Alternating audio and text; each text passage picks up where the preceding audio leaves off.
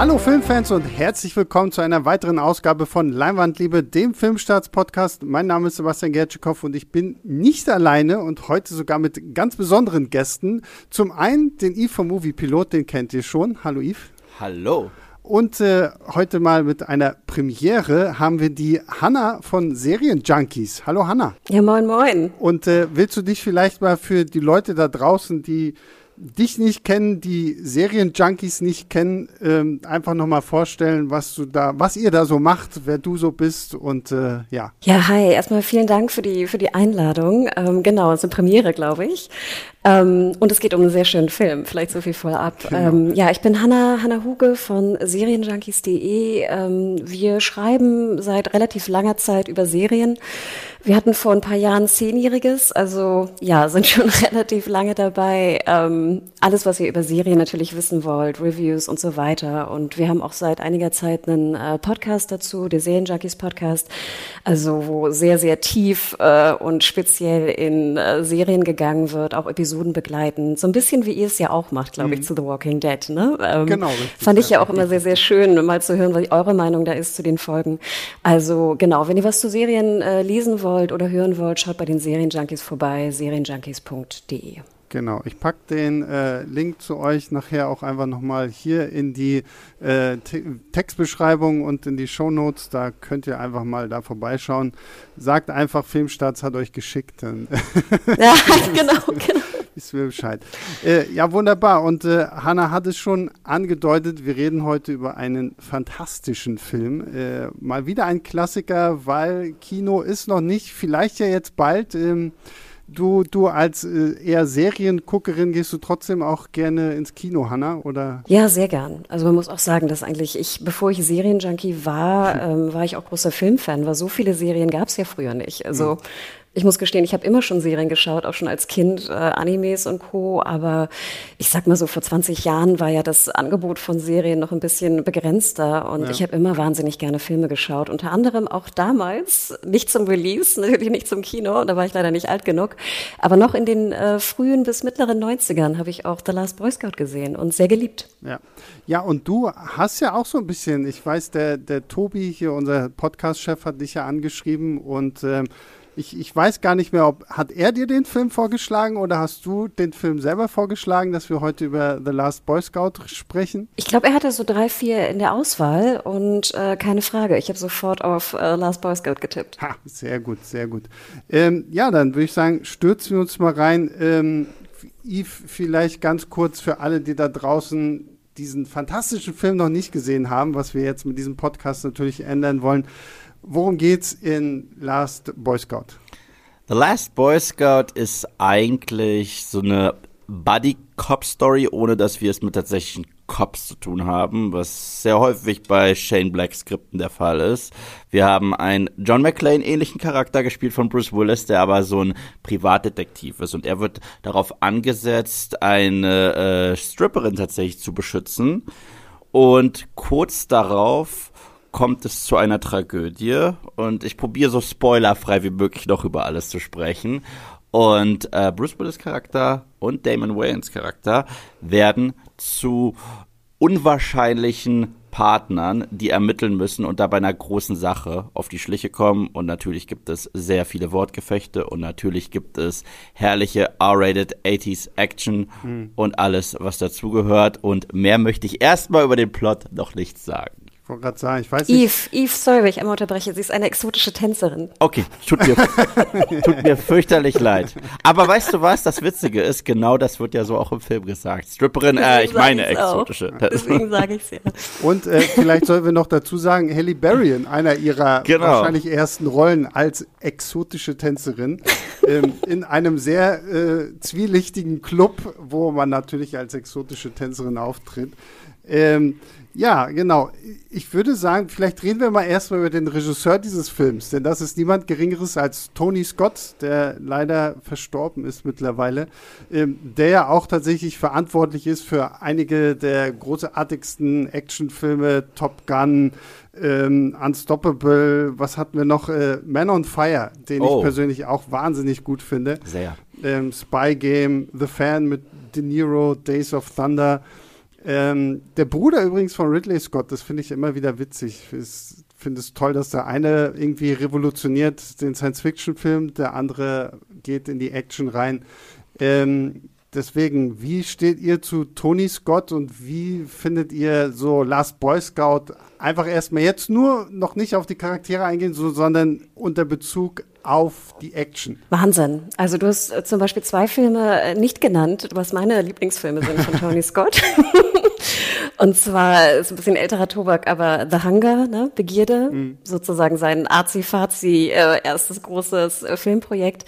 Ähm, und natürlich kurz nach Last Boy Scout, glaube ich, zeitlich True Romance, ne? nach dem Skript von Quentin Tarantino. Mhm. Also das sind so meine Lieblinge, aber du hast natürlich absolut recht. Also ich glaube, Tony Scott, wir wissen alle nach ähm, Top Gun, dass der einfach aus der Werbung kommt, wahnsinnig schöne Bilder äh, fabrizieren kann.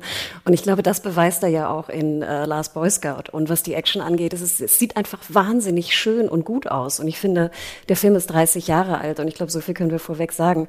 Er hat sich wahnsinnig gut gehalten. Absolut, er sieht ja. immer noch fantastisch aus. Die Action-Szenen sind der absolute Wahnsinn, auch sehr brutal vorab, 18er Titel. Sehr viel Gesplatter äh, ist da auch los, wenn man die, die ungeschnittene Version gesehen hat. Ähm, aber ja, so stehe ich zu Tony Scott. Ähm, wie gesagt, die vielen genannten Filme, die du sagtest, finde ich auch ganz gut. Ich mag den frühen Scott ein bisschen lieber, muss ich hm. gestehen. Ich bin auch ein Fan. Ich meine, Top Gun, über den Film könnten wir auch noch einen ganzen Podcast machen. äh, generell großer Fan. The Fan fand ich ganz wichtig, dass du ihn gerade erwähnt hast. Stimmt, der ist ja auch von Tony Scott. Ja. An den erinnere ich mich auch sehr gerne, müsste ich auch mal wieder gucken. Last Boy Scout, ich hatte den so lange nicht mehr gesehen, also vor diesem Podcast. Früher war der so in, in den 90ern, war der in so einer festen Playlist von Filmen, die ich immer wieder geguckt habe. Und das war für mich auch immer so ein, so das perfekte Die Hard Sequel, ohne Die Hard zu sein. Mhm. So. Und jetzt ihn wieder gesehen zu haben, nach all der langen Zeit, kann ich mich einfach nur äh, Hannah anschließen. Der ist so, der hält sich immer noch so gut und die Action ist auch so herrlich dreckig. Also es ist wundervoll gefilmt, aber sie ist so herrlich dreckig und es macht, es tut halt wirklich weh beim Zugucken auch teilweise, wie das so sein muss in diesem Film. Das allein finde ich schon großartig, aber auch dieser Mix aus, das ist ja irgendwie eine Detective Story, es ist Action, es gibt diesen brillanten Wortwitz, alles stimmt einfach und wir haben halt, es ist ein Tony Scott Film, aber wir haben auch sehr viele Shane Black-Isms da drin. Da kommen wir gleich noch ja, zu sprechen. Ich bin äh, sehr zufrieden mit dem Film. Und weil sie gesagt hat, davor, äh, falls ihr die unzensierte Version äh, gesehen habt, ich hatte den Film anders in Erinnerung, was eine Szene angeht. Ich bin sehr froh, jetzt die unzensierte Version gesehen zu haben. Das mit dem Hubschrauber? Ja, es gibt eine Szene mit dem Hubschrauber. Und äh, wir hatten den Film zusammengeguckt, um uns auf diesen Podcast vorzubereiten. Und als eine gewisse Szene mit einem Hubschrauber zu sehen war. Ich dachte, oh, Sebastian, die Szene kenne ich noch gar nicht. Wow. ja, ich muss auch sagen, ich, ich habe mich jetzt auch noch mal dabei erwischt, als ich ihn geguckt habe. Ähm, mittlerweile bin ich so von den ganzen John Wicks und wie sie alle heißen, irgendwie so beeinflusst, dass Action irgendwie immer so, so eine gewissen Art von Realismus haben muss. Es muss also ah, hack, hack und irgendwie so funktionieren. Und wenn man in diesem Film sieht, wie ähm, Bruce Willis so mit zwei Waffen in der Hand einfach durch die Gegend läuft, ohne sich darum zu scheren, ob er irgendwo in, in Deckung gehen könnte oder ob er getroffen werden könnte und um ihn herum explodiert alles unter dem Kugelhagel. Äh, das sind auch einfach so schöne Actionsequenzen, wo du dir denkst so, ach, die guten alten Zeiten, wo halt einfach nur blöd drauf losgeballert wurde, ohne dass wir irgendwie noch überlegen mussten, oh krass, haben sie dafür bestimmt hart trainiert für, damit das so funktioniert. Weil, ähm, einfach äh, so wahnsinnig gut so funktioniert und oder auch die Tatsache, dass gefühlt jedes Auto, was angeschossen wird, halt einfach in einer wunderschönen Explosion in die Luft geht. das sind halt noch die guten alten äh, 80er, frühen 90er Jahre, wo Action halt noch auch Spaß gemacht hat irgendwo, ne? Wobei ich ja sagen muss, ich finde, hier macht es sogar einigermaßen Sinn, dass er sehr gut mit äh, Waffen umgehen kann, weil er ja ein Ex-Secret Service-Dude mhm. ist. Ja. Ähm, und in dementsprechend ja auch wirklich ne, klassisch eigentlich ausgebildet ist. Und er muss ja auch ein sehr, sehr guter gewesen sein, wenn er zum Schutz des äh, Präsidenten eingesetzt wurde. Aber ich gebe dir natürlich recht, es ist sehr abstrus, wie er läuft mit beiden Pistolen in der Hand ne, und rum zusammenballert. Aber ich finde hier, sage ich mal, im Gegensatz oder im Vergleich zu anderen Filmen aus den 90ern, hat es mich gar nicht so sehr gestört. Also ich finde, es mhm. macht hier noch am meisten oder ist am, am sinnvollsten, sage ich mal, oder am Verständ, äh, ja, man kann es noch am ehesten verstehen, gerade bei dem, dem Charakter. Ja, und, und, und ich muss ja auch einklicken, was das Coole ist. Ähm, ich, bin, ich bin Fan von John Wick. Ich weiß, du, Sebastian, bist ja nicht der größte John Wick-Fan. Ich weiß nicht, wie es bei dir aussieht, Hannah. Äh, ich habe eins sehr geliebt und dann hat es ein bisschen abgenommen für mich. Mhm. Okay, aber äh, ich, ich muss bin sagen. Ich, ich bin nicht mal mit dem ersten Teil warm geworden. Das ist krass, das ist krass. ähm, die Action finde ich fantastisch. Also ich ja, finde, die, die kann auch. Die ist wirklich fantastisch, aber. Ich sag's nur, wenn Last Boy Scout heute äh, äh, rauskommen würde, hm. würde sich irgend, wäre das so ein bisschen der Twist und man würde diesen Aufbau haben, oh, er hat mal für den Secret Service gearbeitet und jetzt jagt er euch alle und er wäre unbesiegbar. Und das Tolle an diesen Filmen ist, die waren nicht unbesiegbar. Ich meine, er kriegt alle zwei Sekunden den Arsch versohlt. Und das macht die Nummer, finde ich, noch so spannender. Ja, er hat definitiv seine Badass-Momente. Es gibt einen ganz besonderen Moment, auf den wir später definitiv noch eingehen sollten.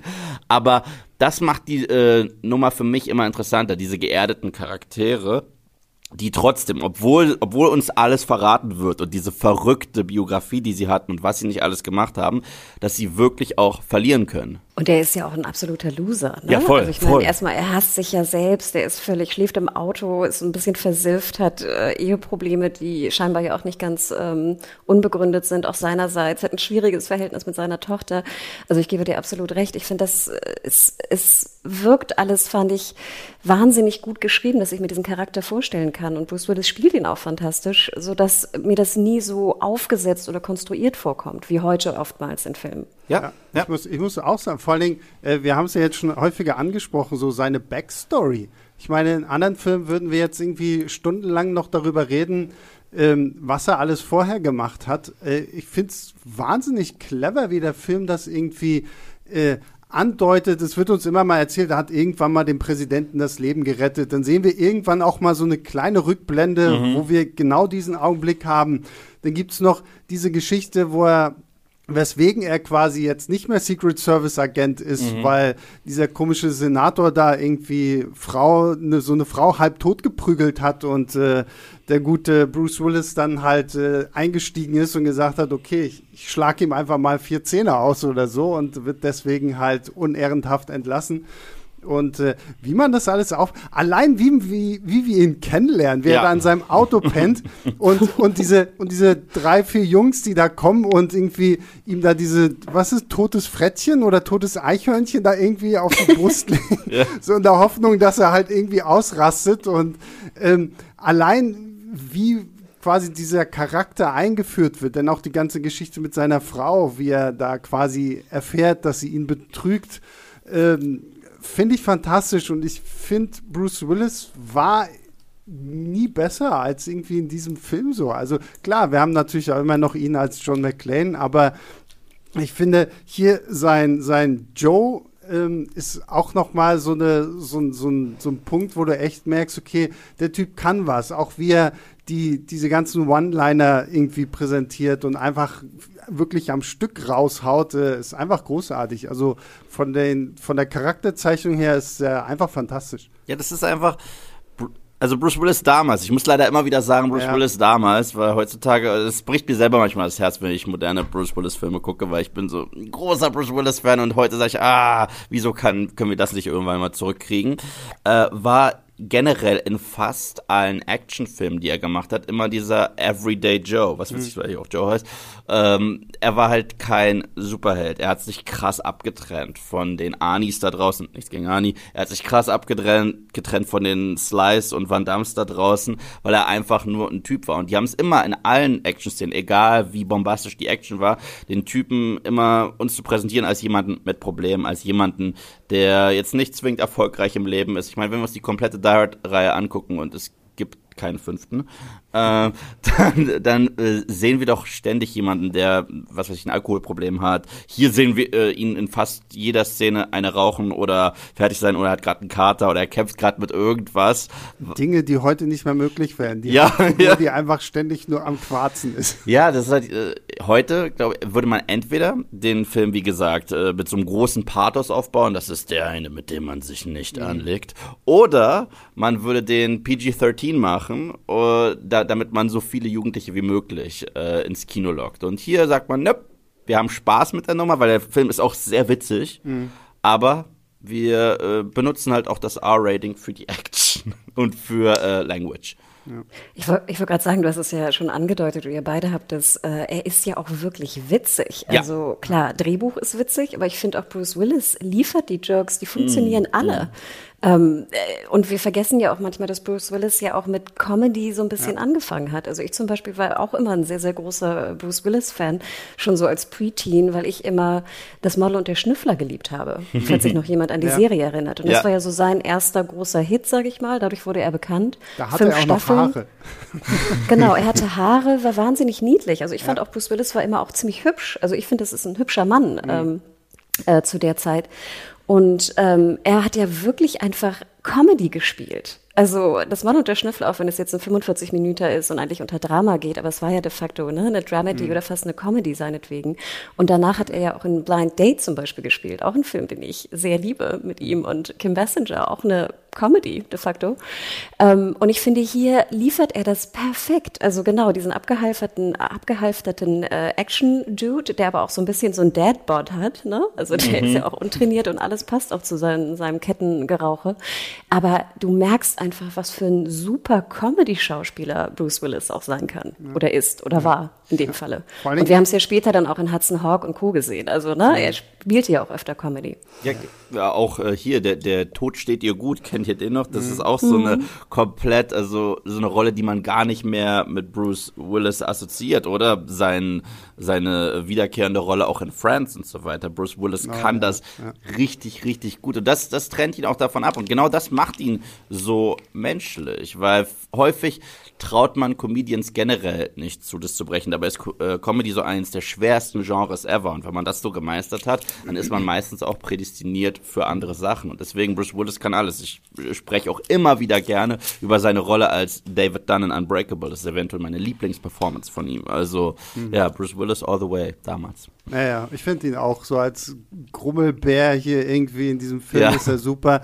Ähm, aber über wen wir jetzt noch gar nicht gesprochen haben, ist äh, Damon Wayans, der oh. ja quasi sein Counterpart spielt, äh, den äh, ja abgehalfterten ehemaligen Footballstar, der quasi der Freund ja eigentlich von der exotischen Tänzerin ist, ähm, die ja dann ein ziemlich schnelles Ende findet und quasi die beiden so ein bisschen dazu zwingt, zusammenzuarbeiten. Und was ich gar nicht wusste, das habe ich heute früh erst noch irgendwie in einem, in einem Interview gelesen, was sie mit Shane Black äh, geführt haben, dem Drehbuchautor. Ähm, dass sich Bruce Willis und Damon Wayans gehasst haben. Also oh, wow. das soll wohl richtig, das soll ziemlich gefetzt haben bei den Dreharbeiten. Auch äh, der, der Produzent Joel Silver, der soll wohl auch ein ziemliches Arschloch am Set gewesen sein. Ähm, auf der anderen Seite, vielleicht hat genau das auch so gut gepasst, weil ich meine, äh, Joe und Jimmy hassen sich ja auch irgendwo so ein bisschen, auch wenn sie natürlich im Laufe des Films ja so klassisch Buddy Cop-mäßig irgendwie näher zueinander finden. Aber auch äh, Wayans, finde ich, ist so, so, ein, so ein geiles Kontrastück zu, zu Bruce Willis. Äh, allein dieser Dialog, wenn sie darüber reden, wie teuer seine Hosen sind und er meint, wie, die kosten 600 Dollar, was sind das für Hosen und so. Mhm. Ähm, Finde ich einfach sehr schön, wie hier zwei Welten aufeinander prallen, die eigentlich nie im Leben hätten so zusammenfinden können, wenn nicht die exotische Tänzerin gewesen wäre. Ja. Und wie gut, und wie gut er auch spielt. Ne? Mhm. Also diese Szene, wenn, wenn er dann im Badezimmer ist, ich glaube, das ist kein Spoiler, aber es gibt da noch mhm. eine, eine Badezimmerszene, da, das ist so die Damon Wayans, finde ich, äh, jetzt kommt Dramaszene, so genau. ungefähr. Aber er spielt die so fantastisch, auch wunderschön gedreht übrigens. Aber da kriege ich jetzt noch Gänsehaut, wenn ich drüber nachdenke, weil auch dieser, sage ich mal, abgehalfterte ehemalige Superquarterback, der dann irgendwie mit Drogen und Prostituierten und was auch immer irgendwie rummacht, wird auf einmal so menschlich. Mhm. Ähm, Wahnsinn. Und ich finde fast ein bisschen schade. Ich habe mir dann auch noch mal angeschaut, was mit Damon Wayans eigentlich nach dem Film wurde. Und so viel ist da ja nicht passiert. Ja. Und wir kennen seinen Sohn, ne? Logo, die sehen sich ja auch derbe ähnlich. Und jetzt hat er noch mal so einen, so einen zweiten Frühling oder dritten Frühling bekommen in Lethal Weapon, ne? Der Serie. Auch wiederum von Shane Black geschrieben. Also ganz interessant. Und wie gesagt, ich fand es ein bisschen schade, weil ich finde, er spielt auch wirklich sehr, sehr, sehr, sehr gut. Ja, ja, total. Und, und äh, generell beiden Charakteren äh, gelingt es ja wirklich, diese krasse Balance zu haben. Beide haben wirklich ernste Momente. Aber das Tolle ist, man schafft es jedoch ernste Charaktermomente zu haben. Ich wollte auch äh, auf die Szene äh, anspielen im Badezimmer, die wirklich stark ist aber das zieht die, die Grundstimmung des Films nie runter. Also es ist nie irgendwie, dass man jetzt das Gefühl hat, dass, dass der Film komplett dippt und den kompletten Spaß verliert. Aber es gibt auch Platz halt für ernste Momente. Und genau das macht diese Filme so besonders, dass man wirklich so rumspringen kann und mit Genre spielen kann. Das sind echte Charaktere, das sind echte Figuren. Aber wenn wir wollen, haben wir auch echt spaßige Action. Erst recht, wenn wir wollen, haben wir auch extrem witzige Wortgefechte. Und das macht dieser Film wie ein Meister. Ja. Und krass, was du erwähnt hast, mit, dass es so viel Streit am Set gab. Ich habe auch gelesen, dass es auch hinter den Kulissen, ne? du hattest den Produzenten mhm. ja auch schon erwähnt, aber auch im Schnitt, ich glaube, das war einer der Filme, ja. also Shane Black musste ihn irgendwie, glaube ich, noch zigmal umschreiben, auch das Finale nochmal irgendwie dazuschreiben und auch im Schnitt, ich glaube, die haben dreimal da äh, neue Versionen abgeliefert mhm. und ich finde, das merkt man nicht. Also ich finde, die finale Fassung wirkt unheimlich rund und es gibt eigentlich keine Szene, die ich irgendwie wegschmeißen würde oder die zu viel ist oder die zu lang ist. Er mhm. geht ja auch irgendwie 1,40, was ich perfekt finde für so einen Film. Absolut. Und das wundert mich fast, dass es da so viele Probleme gab vor und hinter der Kamera, weil wenn man ihn nachher sieht, finde ich, ist es nicht mehr äh, nachzuvollziehen. Absolut. Ich bin, wäre heute auch fast vom Stuhl gefallen, als ich es gelesen habe, auch mit, was du meintest gerade, Hanna, mit diesen verschiedenen Schnittfassungen, dass sie irgendwie auch gesagt haben, der erste Schnitt, den konntest du dir nicht angucken. Da war irgendwie eine Vollkatastrophe und dann haben sie noch irgendwie tausend andere Cutter dazugeholt und ähm, wenn man sich den Film jetzt so anguckt, möchte man denken, oh, da war alles Friede, Freude, Eierkuchen. Ja. Und äh, es hat halt einfach alles irgendwie wunderbar funktioniert. Und ähm, das, das liegt aber auch einfach echt, glaube ich, wirklich an diesen ganzen Figuren. Ich finde auch, wenn wir jetzt schon Jimmy und Joe haben, was ich ja auch super finde, so im zweiten Teil des Films kommt ja dann noch die Tochter von Joe mit dazu, äh, Danielle Harris als Darian. Die ist die spielt die beiden fast noch an die Wand. Ja. Also die, sie soll, sie soll ja so ein bisschen so eine ja vorpubertäre Göre äh, spielen, die so quasi in diesem ganzen Eheproblem so ein bisschen eine sehr große Schnauze entwickelt hat, muss sie offensichtlich von ihrem Papa gekriegt haben. Ähm, und wie die den Paroli bietet, das ist so geil. Und das ist ja auch wieder so ein Shane Black typisches Ding, so dass er irgendwie so Kindercharaktere in diese Filme reinbringt die einfach wahnsinnig, wahnsinnig gut funktionieren. Ich muss immer an äh, äh, hier The Nice Guys Wollte denken. Ich die, sagen. Die, da auch hat er ja auch die, dieses kleine, die Tochter. Die Tochter von, von Ryan Gosling. Von Ryan Gosling, die auch so wunderbar funktioniert. Und hier, wie sie, wie sie selbst dieses kleine Mädchen noch ins, in das Finale mit einbinden und in diese ganze Action. Einfach nur fantastisch. Ja, und sie nervt nicht, ne? Das ja, genau. Gewohnt ist, dass so kleine, du, diese Töchter dann immer so rumnerven oder so, ne? Und hier, ich gebe dir absolut recht, sie ist ja auch derbe klug. Ja. Also sie ist nicht nur auch wortgewandt, ne? Und auch ein bisschen derb in ihrer Sprache, wie du schon sagtest, aber sie ist ja wirklich auch klug. Sehr, sehr klug sogar. Ähm, ich gebe dir absolut recht. Und das fand ich auch ganz schön. Und das ist vielleicht auch noch so, muss man vielleicht vorweg sagen, ich weiß nicht, ob ihr das Thema aufmachen wollt, aber der Film wurde ja auch viel kritisiert, dass er frauenfeindlich sei. Hm. Und ich zum Beispiel habe es damals nicht so empfunden und jetzt auch in einem gewissen Alter und in einer anderen Zeit. Klar, es gibt Punkte, die man an dem Film durchaus kritisieren könnte. Frauenfeindlich persönlich finde ich ihn nicht, weil gerade nämlich die Rollen sehr gut ausgearbeitet ja. sind. Und selbst äh, Halle Berry als exotische Tänzerin, finde ich, ist, kommt noch relativ gut bei weg, weil sie eigentlich auch ziemlich cool ist, eine eigene Agenda hat und ja auch wirklich äh, ihn eigentlich äh, befreien wollte, mehr oder weniger. Und nicht jetzt so diese klassische Trope von, das ist irgendwie, jetzt sage ich bewusst, ne, Stripperin von nebenan, die irgendwie nur rumhurt, um in einem besseren Apartment zu leben. Nein, du hast eigentlich einen ausgearbeiteten Charakter, der zwar sehr schnell stirbt, aber er ist trotzdem ausgearbeitet. Und selbst die Frau, ich meine, man kann ihre Motivation auch verstehen. Sie hat eine eigene Agenda. Und ich muss ganz ehrlich sagen, gerade mit, mit Darian hast du da einen wahnsinnig coolen, auch weiblichen Charakter mit eingebaut. Ich sah die Frauenfeindlichkeit in diesem Bezug so wie sie kritisiert wurde damals in den Reviews, nicht ganz nachvollziehen. Aber ich denke, da muss, ne, müssen vielleicht auch andere gefragt werden. Ich weiß nicht, wie ihr dazu steht. ich finde es generell in, in dem Film wird uns ja halt auch es werden uns zwei sehr kaputte Figuren gezeigt, die generell komplett gezeigt sind und nicht perfekt sind. Und ich finde, beide machen auch eine extrem starke Wandlung durch. Und es gibt auch äh, zwei Szenen, wo sie sich gerade dafür entscheiden, sich für Frauen einzusetzen und so weiter. Deswegen, ich, ich glaube nicht, dass der Film äh, frauenfeindlich ist. Ich glaube, natürlich ist es ein sehr äh, Testosteron geladener Actionfilm, aber ich glaube, gerade mit dem Respekt auch gegenüber äh, der Tochter, die komplett auf Augenhöhe bleibt mit ihrem Vater und ihn auch regelmäßig gegen die Wand spielt, sehe ich das auch nicht so problematisch. Nee, geht mir auch so. Also da bin ich auch vollkommen bei dem, was, was Hannah gesagt hat. Auch, wie gesagt, auch äh, und Haley Berry als ja. exotische Tänzerin. Letztendlich erfahren wir ja, dass sie das auch nur irgendwie macht, um sich ein Sprungbrett zu verschaffen. Auch die, die Frau von Joe ist halt in dem, was sie tut, komplett nachvollziehbar. Ich meine, ja. äh, der Typ hat sich nie um sie gekümmert. So, es ist nicht verwunderlich, dass da halt diese Eheprobleme auftauchen. Und ähm, gut, ich, ich, was ich mir vielleicht vorstellen könnte, es gibt ja diesen, diesen einen Witz, die, diese ähm, frag mich, warum deine Frau, wie, wie dick deine Frau ist. Diese, diese kleine Joke-Nummer, die ähm, Bruce Willis da hat, wenn er ganz zum Anfang irgendwie halb tot geprügelt wird und er ja sein, sein ähm, sein, sein Henker eigentlich damit mhm. zum Lachen bringt und vielleicht ist es das einfach irgendwo so, aber die Frauenfeindlichkeit habe ich damals nicht gesehen und selbst jetzt, wenn ich sie mit meinem jetzigen Verständnis für all das sehe, sehe ich das auch nicht. Und wie gesagt, ich finde auch gerade die Frauenrollen sind in diesem Film gut geschrieben. Also worauf ich mich bezogen habe, nochmal für die Leute, die es auch nachlesen wollen, das ist hier Roger Ebert, ne? Mhm. Klar. Ähm, und er hat damals auch geschrieben in seinem Fazit, kann man auch ganz gut lesen, die Review ist ziemlich kurz.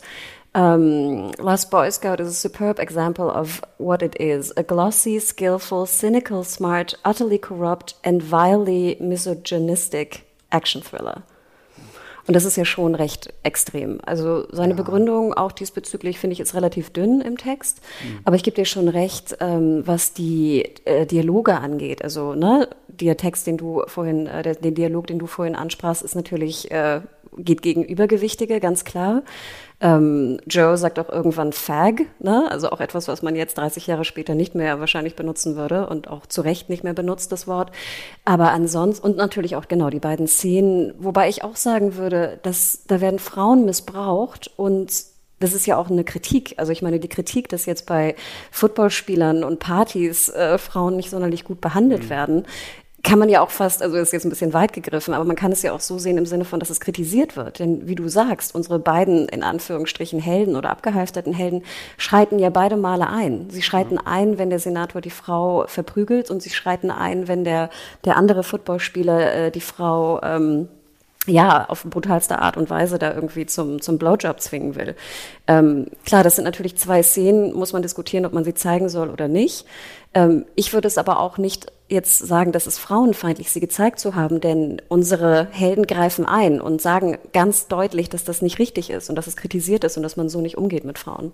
Ja, und ich glaube auch generell, sowas nicht zu zeigen, wäre auch das so ein bisschen wegzuschmücken, ehrlich gesagt. Wenn man, wenn man ganz genau zeigt, wie furchtbar das eigentlich ist, finde nur wenn man etwas zeigt, dann zelebriert man etwas nicht. Also deswegen, da bin ich generell so der mhm. Meinung. Die, die zeigen das ja ganz klar als etwas fürchterliches ja. und nicht als etwas ähm, voyeuristisches, meiner Meinung nach.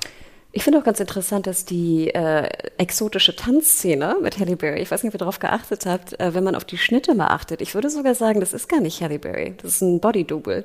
Und natürlich beginnt diese Szene sehr glossy, ne, mit dem Hintern, in diesem String-Hintern de facto, auch sehr groß und prominent, würde man vielleicht heute auch anders drehen.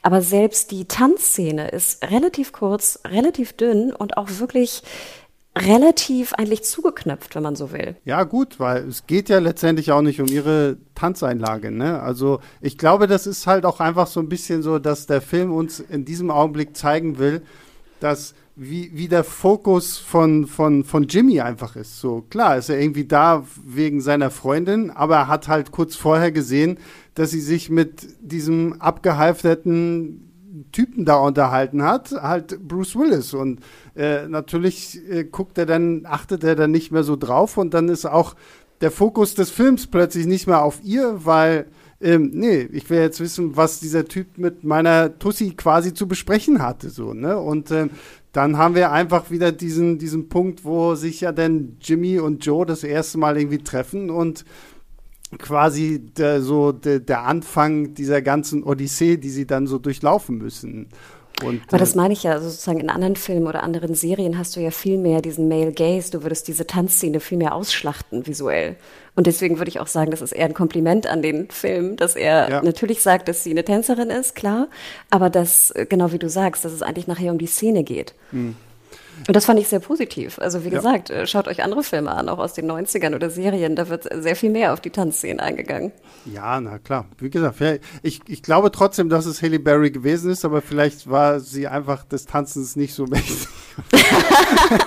und dass man dann gesagt, ah, okay, gut, das sieht vielleicht doch nicht so gut aus, äh, dann müssen wir sie dann doch irgendwie rausnehmen oder so.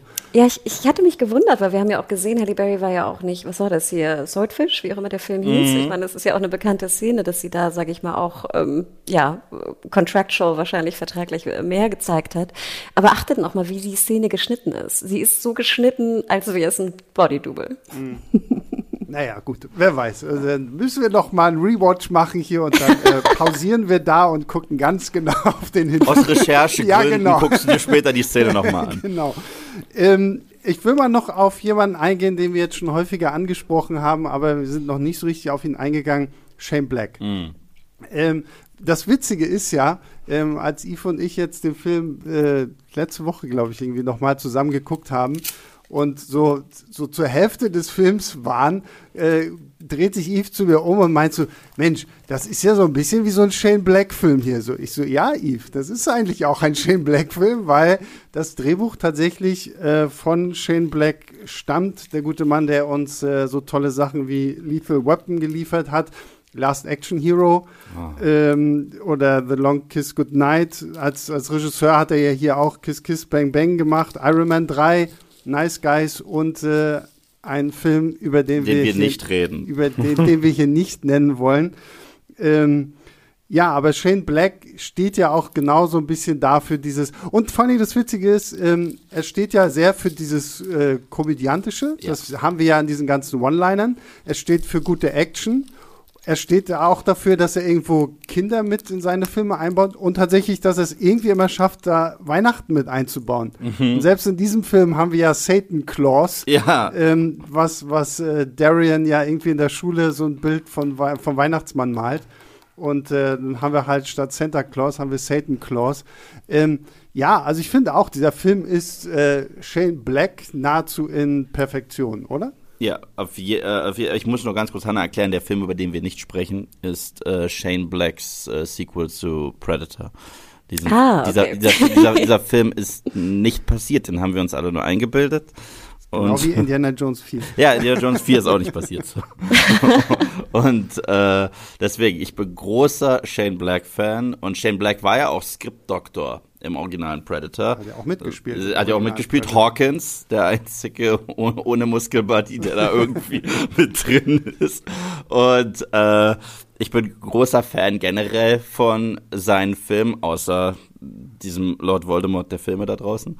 Und ähm, ja, ich, also wie gut er dieses Genre einfach beherrscht, dieses Bodycorp-Ding. Das, das sieht man hier perfekt im Drehbuch, weil uns werden diese zwei Figuren so cool präsentiert in ihren jeweiligen äh, Lebenssituationen. Wir lernen die richtig gut kennen. Die haben sehr viel gemeinsam und auch sehr viel, was sie trennt. Und wenn sie dann aufeinander prallen, diese zwei trotzdem larger-than-life-Figuren, dann knallt's erstmal und dann ist es auch sehr lustig. Und wenn sie dann auch anfangen, so ein Team zu werden, jedes Mal ertappe ich mich in diesem Film, dass ich die dann so richtig anfeuere als Team, so, oh, es geht doch, ihr könnt doch. Und das, das macht Shane Black so super. Und das gemixt mit diesem Wortwitz, das gemixt mit diesen Wortgefechten und das gemixt mit dieser unfassbaren Action, ist einfach Gold. Und es sind so wahnsinnig viele schöne Callbacks auch, finde ich, in dem Film. Also du siehst immer Szenen am Anfang, die nachher dann wieder aufgeklärt werden oder mhm. ne, Plüschtiere, die wieder vorkommen. Alles hat irgendwie seinen Sinn und Zweck. Und das fand ich war jetzt auch im Rewatch einfach nochmal fantastisch zu sehen, wie rund einfach, wie gesagt, alle, alle Punkte sind. Ein Punkt wollte ich aber noch erwähnen in deiner Aufzählung zu Shane Black. Die muss man fairerweise natürlich auch sagen, in seinen Filmen die Hauptcharaktere haben immer Frauenprobleme.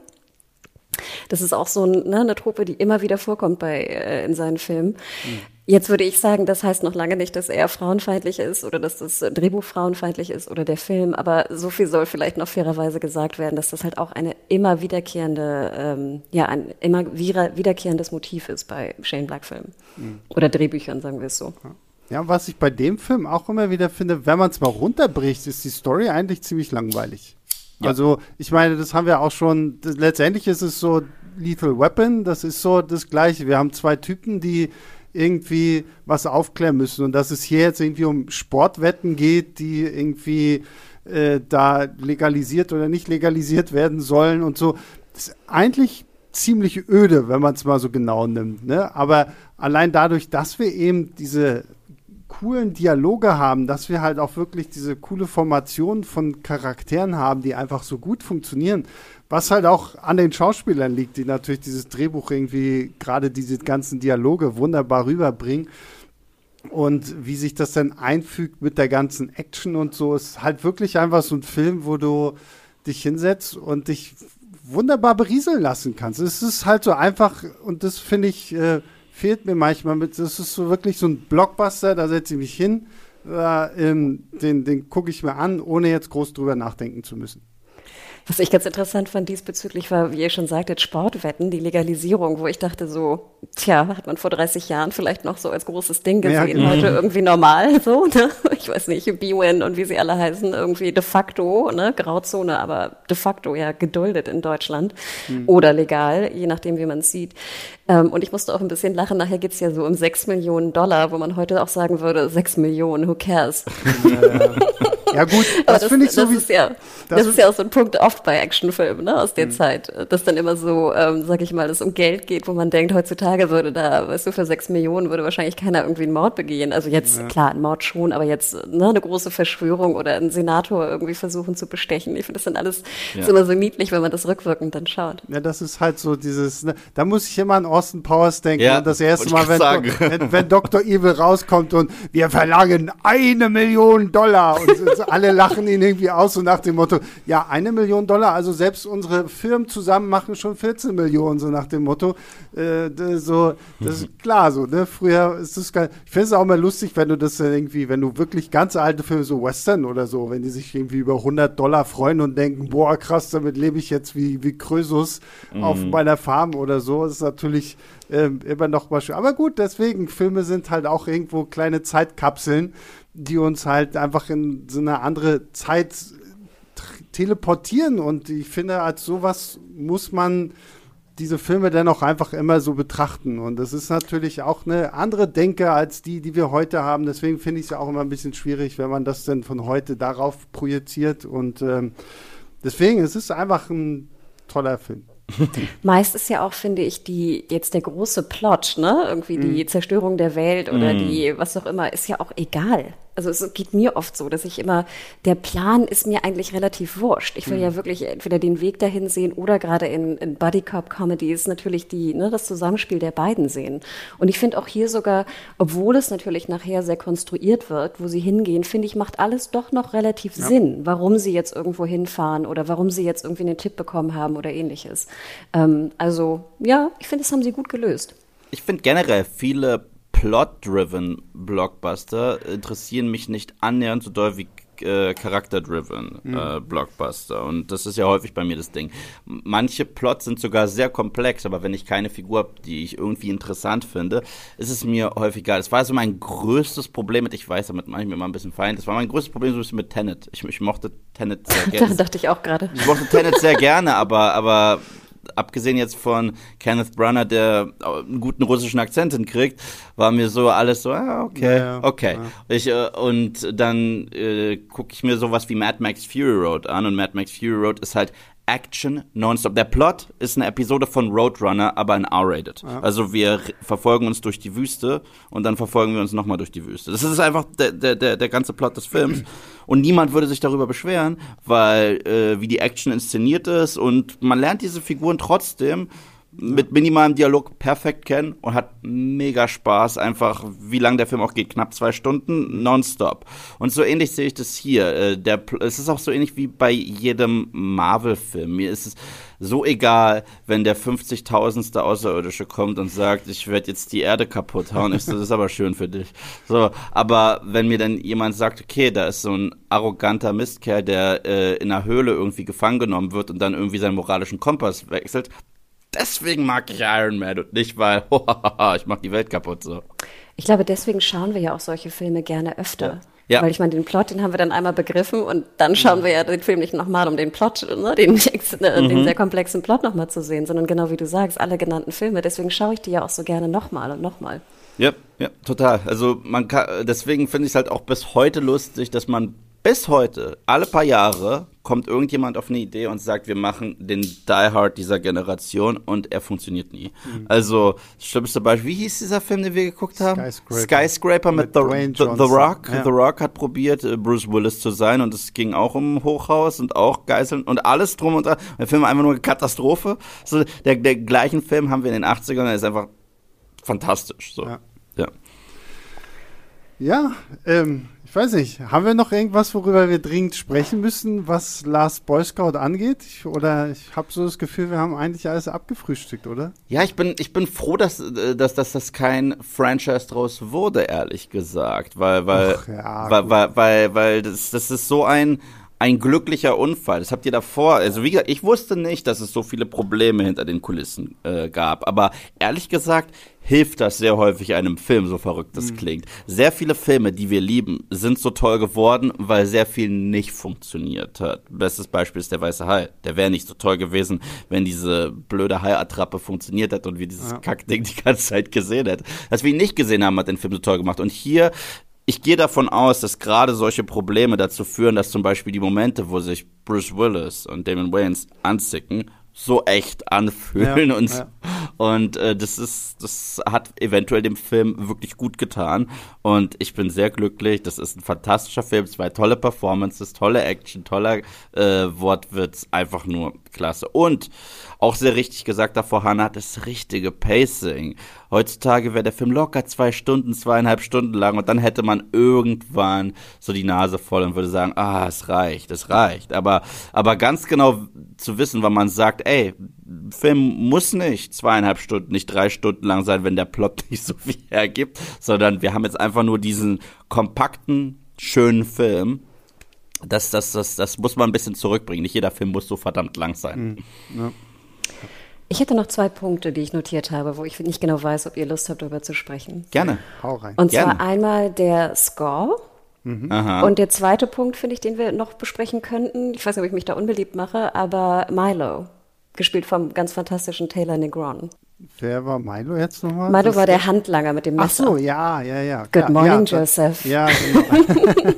Äh, ja, klar, können wir sprechen. Ähm, das Witzige ist immer, wir werden ganz häufig hier in diesem Podcast äh, wohlwollend dafür kritisiert, dass wir so wenig über Scores sprechen. Dabei habe ich eine Liebe weil, dafür. Weil ähm, ich, ich muss halt immer so ein bisschen gestehen, so Scores gehen bei mir gefühlt immer so ein bisschen unter. Es ist ein fantastischer Score, aber ich bin irgendwie immer so in diesem Film drin und dieser Score ist halt einfach was, was sich natürlich dazu einbindet, aber dass ich im Eve kann ja auch immer gefühlt jeden Score sofort, wenn er ihn einmal gehört hat, irgendwie nachpfeifen, nachtrillen und dann muss ich mir mal anhören, so wie, du weißt nicht, was das jetzt gerade für ein Film ist? So, was ist los mit dir? So, da, da habe ich, glaube ich, irgendwie zwei taube Ohren manchmal, was sowas angeht. Deswegen überlasse ich da euch beiden gerne die, die Bühne, was den Score angeht. Ja, Hannah hat erstmal das Thema aufgemacht, deswegen sage ich, Hannah, let's go. Also äh, ich, ich bin auch jemand, der sehr auf Scores achtet. Ich muss mhm. aber auch dazu sagen, ich habe keinerlei musikalische Bildung. Also ähm, urteile ich dich da einfach nur als, sag ich mal, Filmmensch, der sehr viele Scores in meinem Leben gehört hat und das irgendwie vielleicht ein bisschen einordnen kann oder gerade auch was die Musikeinsätze eingeht, also was aus dem, was den Schnitt angeht. Ich fand es ganz interessant jetzt im Nachhinein, also ich habe viele Jahre lang Last Boy Scout nicht gesehen, bestimmt zehn oder so, mhm. dass ich speziell am Anfang den Score überhaupt nicht mochte.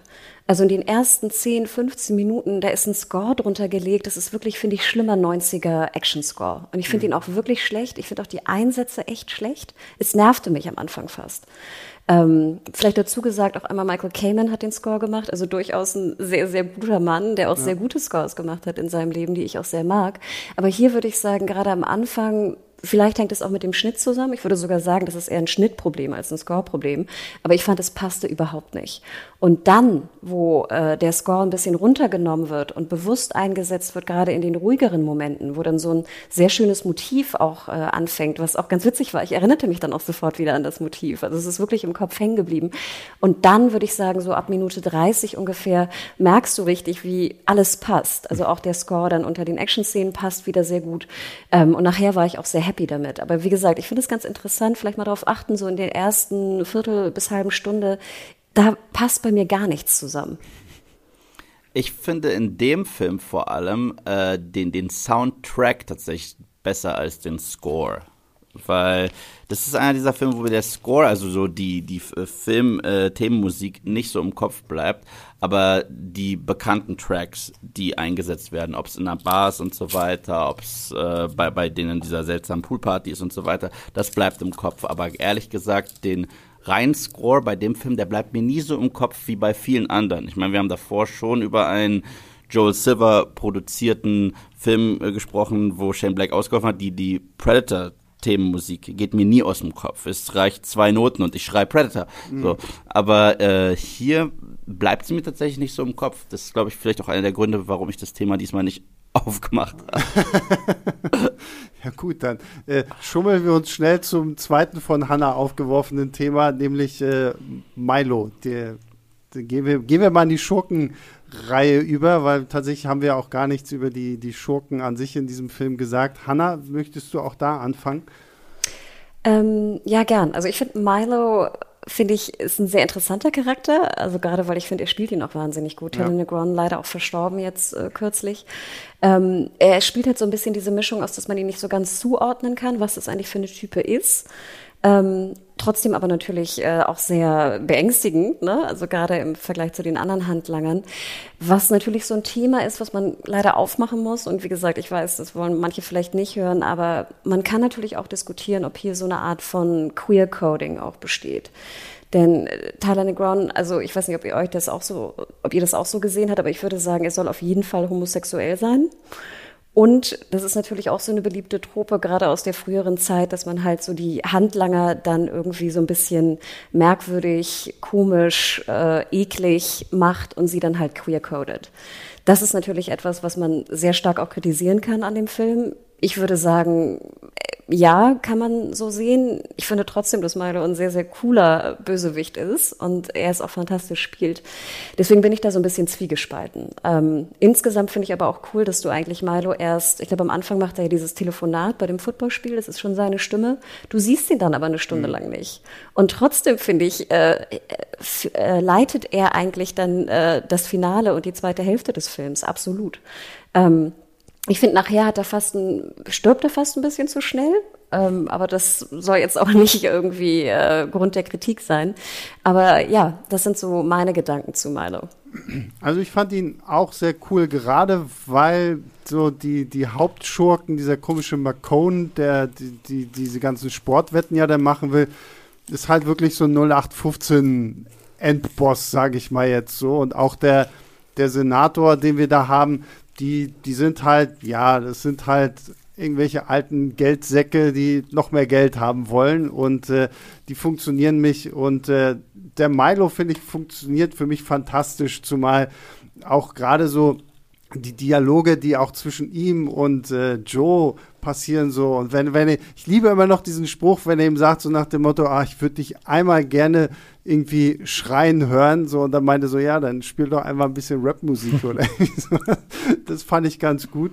Ähm, äh, was du meintest mit diesem Queer Coding sehe ich tatsächlich gar nicht. Also hat sich jetzt bei mir nicht irgendwie, dass er jetzt vielleicht homosexuell sein könnte oder so, habe ich da jetzt gar nicht in der Figur irgendwie drin gesehen, weil sie halt auch nicht so häufig auftaucht und weil tatsächlich auch nicht so viel Zeit damit verbracht wird, ihn jetzt irgendwie noch so als Persönlichkeit darzustellen, sondern einfach, weil er halt ganz eindeutig einfach unser Gegner ist, den wir irgendwie, mit dem wir eh nicht so viel Zeit verbringen. Ähm, ich habe da auch ehrlich gesagt nicht, nicht, nicht wirklich was gesehen. Vielleicht habe ich auch nicht drauf geachtet, aber ich habe es wirklich, wirklich dort nicht erkannt. Aber ich finde, wir dürfen definitiv nicht, äh, wenn wir über Schurken sprechen, dürfen wir nicht Kim Coates kurzen Cameo auslassen. Und zwar, er spielt einen Schurken, der Bruce Willis, also Joe, immer wieder foltert und er bittet ihn um eine Zigarette. Und das ist, ja. das ist eventuell für mich die beste ähm, Comeback-Szene des gesamten Films, weil die beste Comeback-Szene normalerweise sind gerade in Shane Black geschriebenen Filmen One-Liner. Mhm. Aber hier äh, bittet ein kaputter Joe ihm immer wieder nach einer Zigarette und er kriegt einen, sagt er, kann ich auch Feuer haben? Also natürlich und haut ihm einen ins Gesicht mit voller Wucht. Dann sagt er, okay, machst du das noch einmal, bringe ich dich um. Und er ist gerade deren Geisel. Und er bittet nochmal nach einer Zigarette, kriegt sie, aber anstatt Feuer kriegt er wieder eine auf die Mütze und direkt mit einem Schlag bringt er ihn um und sagt, ich hab dich gewarnt. Äh, ich hatte diese Szene nicht mehr im Kopf. Als ich die gesehen habe, ist meine Kinnlade runtergefallen. Ich so, was? Hanna, wie stehst du zu dieser Szene? Ja, Wahnsinn. Also Kim Coates, danke, dass du ihn auch nochmal erwähnst. Ne? Sons of Anarchy, ja. Freunde werden ihn natürlich auch sofort erkennen. Ähm, ich finde die Szene, das war die Szene eigentlich, die bei uns damals auf dem Schulhof besprochen wurde. Ich weiß nicht, ob ihr auch noch diese, es gab doch früher immer so Filme, die musste man irgendwie gesehen haben, weil dann so dieses Schulhofgespräch sich darum ja. irgendwie drehte. Und natürlich waren das Filme, die wir nicht gucken durften. Ne? Ähm, manche hatten ihn schon gesehen irgendwie. Und da ging es auch immer darum, oh Gott, ne, Bruce Willis bringt jemanden um, indem er die Nase in sein Gehirn ja. äh, ballert, ne, zimmert hat. Und alle so, hoch, was denn das? Noch nie gehört und sowas. Und deswegen musste eigentlich jeder irgendwie in der Klasse den Film gucken, um, um mitreden zu dürfen. Ich finde aber, die Szene funktioniert auch so ganz hervorragend, weil erstmal auch Kim Coates dieses, dieses Arschloch ja auch so super spielt. Ich finde so auch die, die Schläge funktionieren auch sehr gut. Ja. Und er sagt nachher dann auch so, Boja, Bomba, ne, oder so. Er freut sich ja auch so wahnsinnig. Und dann kommt ja auch wieder Genius, der, der Spruch kommt ja nochmal mit Milo vor er sagt ja auch, ne, wenn du das noch einmal machst, dann bringe ich dich um. Ja, und ja. dann weißt du, passiert ja nichts danach. Also das fand ich auch sehr schön, wie so mit den Erwartungen da des, äh, der Zuschauerschaft irgendwie gespielt wird. Aber ja, ich gebe dir absolut recht. Also die Szene und die Hubschrauber-Szene sind so die, ja, damals Schulhofgespräche, meiner Meinung nach. Ich hatte die Hubschrauber-Szene nie gesehen. Nie gesehen. Ich habe sie jetzt das erste Mal gesehen und ich kenne den Film. Mhm. Und als ein. Ich habe ich hab halt eine gute, ich habe mein, meine ähm, DVD von Last äh, Boy Scout ist halt so eine eine, so ein UK-Import. Deswegen, da ist es wahrscheinlich einfach direkt mit drin gewesen. Ja, ich war komplett schockiert, als ich sehe, was ein Hubschrauberblatt so alles mit dem menschlichen Körper machen kann. Ja, ich meine, ich, es ist immer noch in Zombiefilmen das Beste, wenn mit so einem Hubschrauber durch Zombies gejagt wird. Das also, stimmt. weiß man auch, was ein Zombie, äh, was ein Hubschrauber so anstellen kann. Das recht, ich war kurz davor, so Sebastian einfach äh, kurz, kurz rüber zu schielen, weil der Film schon fast zu Ende war und, und äh, mit einem Auge war ich halt noch auf dem Fernseher. So, wow, äh, nee, das habe ich noch nie, das habe ich noch nie gesehen. wow. Deswegen Wir sind im Spoiler-Teil, oder? wir, wir, sagen ja, nur, wir, dass, wir sagen nur, dass etwas passiert ist mit einem Hubschrauber. Wir haben genau, nicht genau. gesagt, wer, wann und so weiter. Genau. Wir können auch über Bruce Willis tolle Tanzeinlage zum, zum Schluss sprechen. Ja, das ist, ist er tanzt. Toll. das ist schon zu viel Spoiler. Also die Leute, die ihn noch nicht kennen, sollen ja sich auch ein bisschen auf was freuen können. Ja. Aber ja, Bruce Willis tanzt. Und da sind wir auch wieder bei dem, was Hannah gesagt hat, so, ähm, dass das Drehbuch es ja auch wunderschön schafft, Dinge, die irgendwo mal angesprochen werden, tauchen dann am Ende tatsächlich auch auf. So. Mhm. Also wir, wir, bekommen auch diese Belohnung dafür, dass wir uns noch daran erinnern, dass das mal irgendwo gesagt wurde. Mhm. Und äh, dementsprechend tanzt auch ein Bruce Willis vor versammeltem Publikum. Und ja, das sind halt immer so diese kleinen, feinen Noten, die diesen Film einfach noch mal um so viel, um so vieles toller machen, als er ohnehin schon ist. Ja, ich fand auch ganz interessant, ich habe dieses Mal äh, beim Rewatch äh, über eine Szene gelacht, was mir, glaube ich, vorher irgendwie entflutscht ist, ein Satz oder ein Joke. Und zwar diese Szene, wo sie beiden auch wieder äh, verprügelt werden von, äh, ich weiß gar nicht von welchem, von den, von den Autoangreifern, glaube ich, da die ähm, Halle Berry umbringen, ja. der doch immer so Fremdworte benutzt die ganze Zeit. Mhm. Und dann sagt doch, glaube ich, ich glaube, das ist sogar der David Wayans Charakter, ich weiß es aber nicht genau, we're being beat up by the inventor of Scrabble. Ja. und es ist wirklich nur in so, es geht ziemlich schnell, also ne, er ballert den auch so schnell weg. Ja. Und ich habe wirklich so lauthals lachen müssen, weil mir der irgendwie früher nie wirklich aufgefallen ist. Ich finde auch, einer meiner Lieblingssprüche ist halt auch dieses, ah, äh, mein zweiter Name ist Gefahr. Ja, meiner ist Cornelius, aber sag es niemandem. Also ich glaube, wir könnten diesen ganzen Podcast jetzt hier ja. noch eine Stunde verlängern, indem wir einfach nur die One-Liner vorlesen, weil sie sind halt auch wirklich alle einfach durch die Bank fantastisch. Ja, äh, also so häufig sehe ich heute Filme, die solche One-Liner drin haben, wo erst recht, als wir noch im Kino saßen, das Kino still ist. Und es gibt mhm. nichts Unangenehmeres ja. als Witze, ja. die nicht ziehen. Wo, wo, du dich fühlst wie bei einer Stand-Up-Show, wo der Typ so aufs Mikro klopft und fragt, ist dieses Ding überhaupt an? Mhm. Und hier jeder Gag sitzt. Und das Krasse ist, diese Gags, normalerweise, du kennst mich, Sebastian und äh, Hanna, ich hasse es, wenn es deplatzierte Gags gibt. Das bedeutet, wir haben so einen ernsten Moment. Marvel macht das sehr häufig und macht, macht coole Charaktermomente durch einen Gag kaputt. Mhm. Und hier passt das so stark zu diesen beiden Figuren, weil das sind halt Shit-Talker, wie sie so im Buche stehen. Und äh, wie häufig die beiden verkloppt werden, also wirklich kaputt gekloppt werden.